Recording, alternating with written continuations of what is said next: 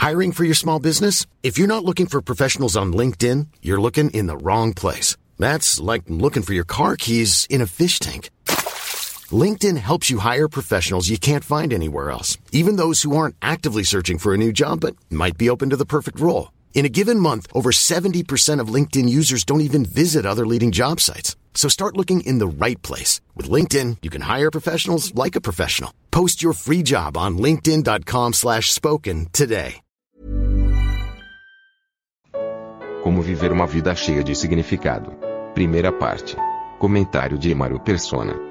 Um dos grandes problemas da teologia do pacto, que é o que impera na maioria das religiões cristãs fundamentalistas, católicas e protestantes, é a ideia de que não há distinção entre Israel e igreja. Que a igreja seria apenas um Israel 2.0, a continuação de Israel. Um Israel que se desenvolveu um pouco mais e agora vai dominar a terra, vai dominar o mundo. E a promessa para Israel realmente é de, de domínio da terra, de, de, ter a predominância na terra. E isso se dará no milênio, depois que Cristo vier e julgar as nações. Mas essa corrente do cristianismo, da cristandade, melhor dizendo, acha que não, acha que a, a igreja é que fará isso. Então, enquanto nós entendemos que Cristo virá para julgar o mundo, julgar as nações e introduzir o seu povo, um, um remanescente fiel no milênio após o arrebatamento da igreja, essa corrente da teologia do pacto acredita que os cristãos são responsáveis por conquistar o mundo para Cristo. Então existe aquela, aquela aplicação errônea da, de Mateus 24, uh, e será pregado o evangelho do reino em todo o mundo, então virá o fim. É? Uh, mas é claro que confundindo aí as épocas e, e as estações e os povos. Com essa ideia de que o cristão deveria dominar o mundo, nós tivemos as cruzadas, que eram grupos de cavaleiros financiados pelos ricos europeus e também pela Igreja Católica para reconquistar a Terra Santa, Jerusalém, Israel e tudo mais.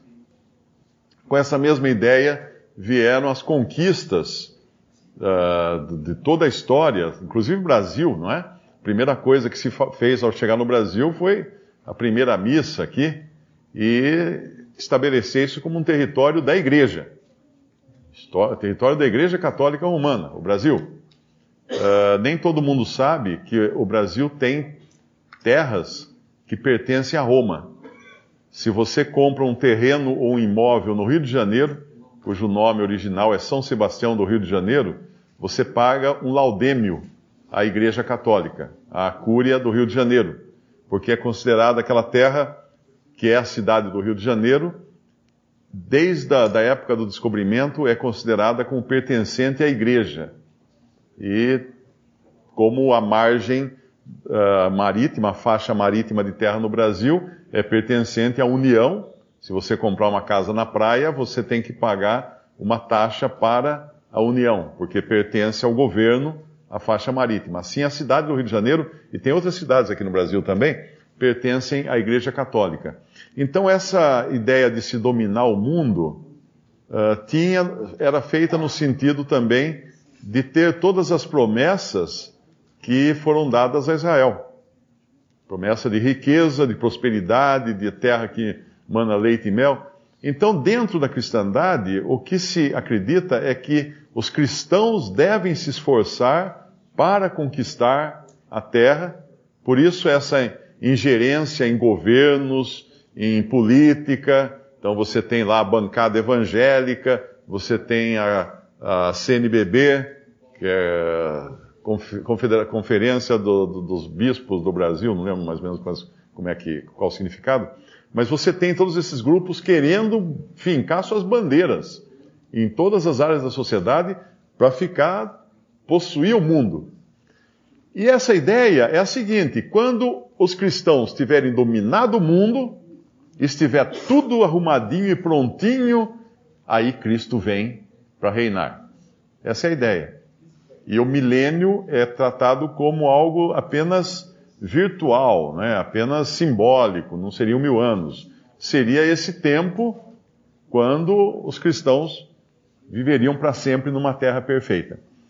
Bom, é claro que não é assim, mas infelizmente muitos cristãos acreditam nisso. Isso que ele está falando aqui são os princípios que regem o reino, futuro ainda. Uma época ainda futura. São os mesmos princípios lá da, das parábolas do monte, que o Senhor fala, que são maravilhosos os princípios, mas eles são ainda para uma coisa futura. Porém, o cristão já pode viver segundo esses princípios, na sua maneira de viver mas sabendo que ele não é o dono do mundo, que ele não vai ser proprietário de todas as coisas, nada disso. Mas ele já vive pensando nos princípios de um reino que é dos céus e agora cuja esfera está na terra, não de uma forma totalmente manifesta, mas ele, ele sabe que ele pode ser sustentado por Deus. Alguém poderia dizer, é, mas eu estou sem emprego.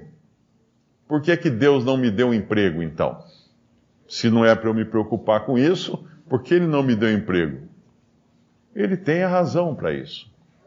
Ele tem um objetivo para isso. Uma grande, uma grande lição eu aprendi com a minha filha, quando ela era pequenininha, ela tinha, eu acho que uns 5 anos de idade, mais ou menos. E na época, todas as menininhas estavam ganhando uma bolsinha que era um cinto com uma bolsinha. E ela ficou perturbando que ela queria ganhar aquela bolsinha. E a gente, não sei por que razão, não era, não era tão cara assim. Nós não demos a bolsinha para ela. A gente só falava, ore então, ore ao Senhor, e o Senhor vai dar a bolsinha para você. E ela orava, toda noite ela orava pedindo a tal da bolsinha. E aí nós fomos visitar os meus sogros em, em, em Santos, e sempre tinha um presentinho para as crianças, eles não sabiam de nada. Quando chegamos lá, minha filha abriu o presentinho dela, ela olhou, ela olhou para nós e falou assim: O Senhor. A única coisa que ela falou. o Senhor.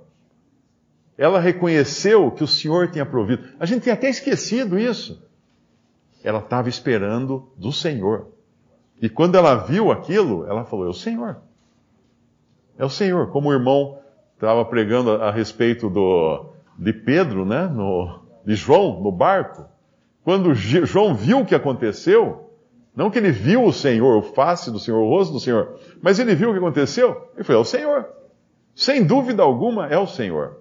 Então o cristão, quando ele anda aqui, na certeza dele, de que ele tem um pai que cuida dele, na, na, em qualquer circunstância, Paulo fala, eu sei estar contente em todas as circunstâncias.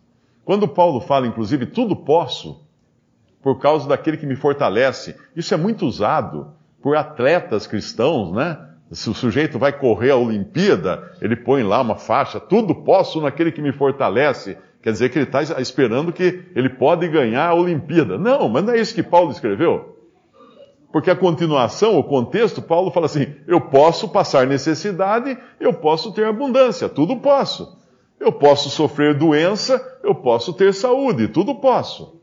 Ou seja, não é, não é que eu sou hiperpoderoso, me transformei num super-homem agora e tudo posso, né? Com, uh, eu acho que é tudo posso naquele que me fortalece. Então eu sou super-homem, eu falo Shazam, eu tenho a força ou qualquer coisa assim. Não eu posso suportar e aceitar e receber todas as coisas como vindas do Pai, sejam elas doce, doces ou amargas, sejam elas azedas ou felizes ou tristes ou felizes, tudo posso naquele que me fortalece.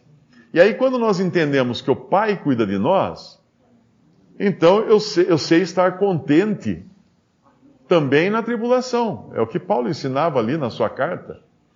Ele não dizia que não ia ter, mas ele sabia que ele ia estar num estado ou num caráter, como o irmão explicou hoje numa pregação, num caráter de quem reconhece que tudo vem do Pai.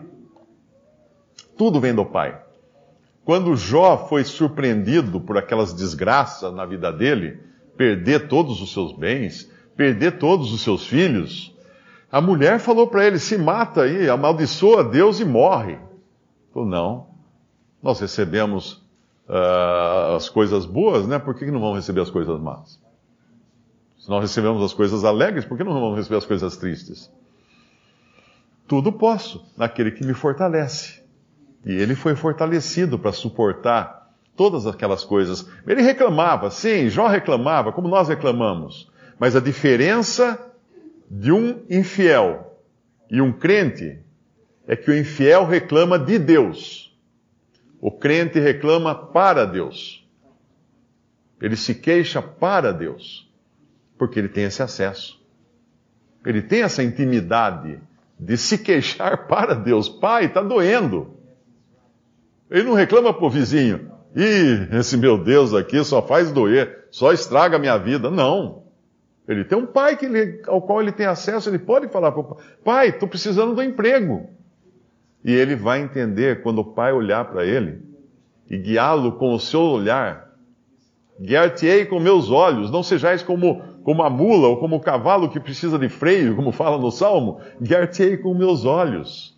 Ele vai, ele vai perceber, e foi muito boa a pregação do irmão, falar de ouvir o Senhor. Ele vai perceber, ele vai ter percepção espiritual para saber que aquilo é aquela hora, que ele tem que suportar aquilo, depois vai ser outra coisa. Mas ele não está sozinho na sua tribulação, no seu problema. Quando, quando o rei olhou naquela, naquela fornalha de fogo onde tinham sido lançados Sadraque, Mesaque e Abdenego, os três amigos de Daniel, ele fala: Eu vejo um quarto homem andando nas chamas. Quem era esse quarto homem, né? Esse quarto homem é o Senhor. Ele estava lá, dentro daquelas chamas, junto com eles. E nós podemos entender que se eu estou desempregado, o Senhor está comigo no meu desemprego. Ele não me deixa. Ele está entendendo todas as coisas. Se eu estou enfermo, o Senhor está comigo na minha enfermidade. E se Ele permite aquilo, amém. Eu vou entender um dia. Talvez não seja aqui, né? Quantas, outro dia eu falei numa reunião isso, quantas mães oram a vida inteira pela conversão de seus filhos, e aí morrem e não vem a conversão dos seus filhos, e depois eles se convertem. Eu tenho casos assim na família, né? Quantas pessoas que, que fizeram isso, o que, que o Senhor estava cuidando? Nós não, nós não podemos medir a nossa vida pelo tempo de vida. Porque a nossa vida, o dia que começou, que nós cremos em Cristo, ela se tornou infinita. Ela não tem mais fim. Então a nossa, a, o nosso lifespan, né, a expressão em inglês, a nossa, uh, agora eu preciso do tradutor, a nossa extensão de vida é eterna. Então como que eu vou mensurar um problema no tempo dentro de uma vida que é eterna agora, que é infinita para mim. Ah, esse probleminha vai ficar pequenininho. Como vão ficar pequenas também as alegrias. Porque aí não é uma, não é uma visão fatalista da vida, não é? Ah, a alegria vai acabar logo. Claro que vai acabar logo. Vem outra coisa depois. Quem é que vai achar que vai chegar aos 99 anos e mais algumas horas com a saúde perfeita? Não vai. Você conhece alguém? Poucas pessoas foram dormir com 99 anos e morreram. Ou como disse o irmão uma vez, acordaram mortas, né? que foi a frase mais, mais cômica que, que alguém podia falar. Mas não, morreram também. Uh, ah, tem alguém com câncer. Sim, mas todos vão morrer com câncer. Uma pessoa que, se ela não morrer de outra coisa, ela vai morrer de câncer. Porque o nosso corpo vai perdendo o controle das células e elas começam a ficar malucas e um dia nós acabamos, acabamos morrendo também. A velhice vem, tira a memória, tira os dentes, tira a audição, tira tudo. Basta ler lá uh, aquela passagem, eu acho, acho, que é, não sei se é Provérbios ou Eclesiastes. Eclesiastes. Eclesiastes 12. Lembra-te do teu Criador nos dias da tua mocidade, antes que venham os dias em que não, não, não dirá, que dirás não tenho neles prazer. Porque virão esses dias. E o que, que eu vou fazer então? Ah, vou viver desesperado? Não, eu vou viver sabendo que a vida aqui é passageira.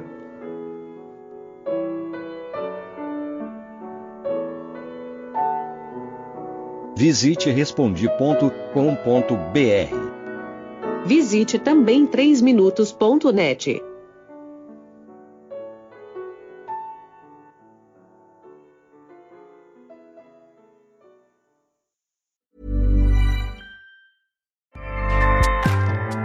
ACAST powers the world's best podcasts. Here's a show that we recommend. The Real Housewives is a guilty pleasure for most, but if you're looking to not feel guilty about that pleasure, tune in to Everything Iconic with me, Danny Pellegrino, where I break down all the messy moments and behind the scenes antics of Bravo's popular franchise. And on Everything Iconic, I also interview celebrity guests like Kelly Ripa, Kiki Palmer, Drew Barrymore, Cameron Diaz, and more about their guilty pleasures, their past work, and so much more. So if you're pop culture obsessed and find yourself watching way too much reality TV like me, tune in to Everything Iconic with Danny Pellegrino wherever you listen to podcasts.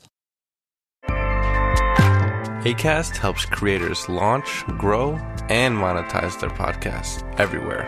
ACAST.com.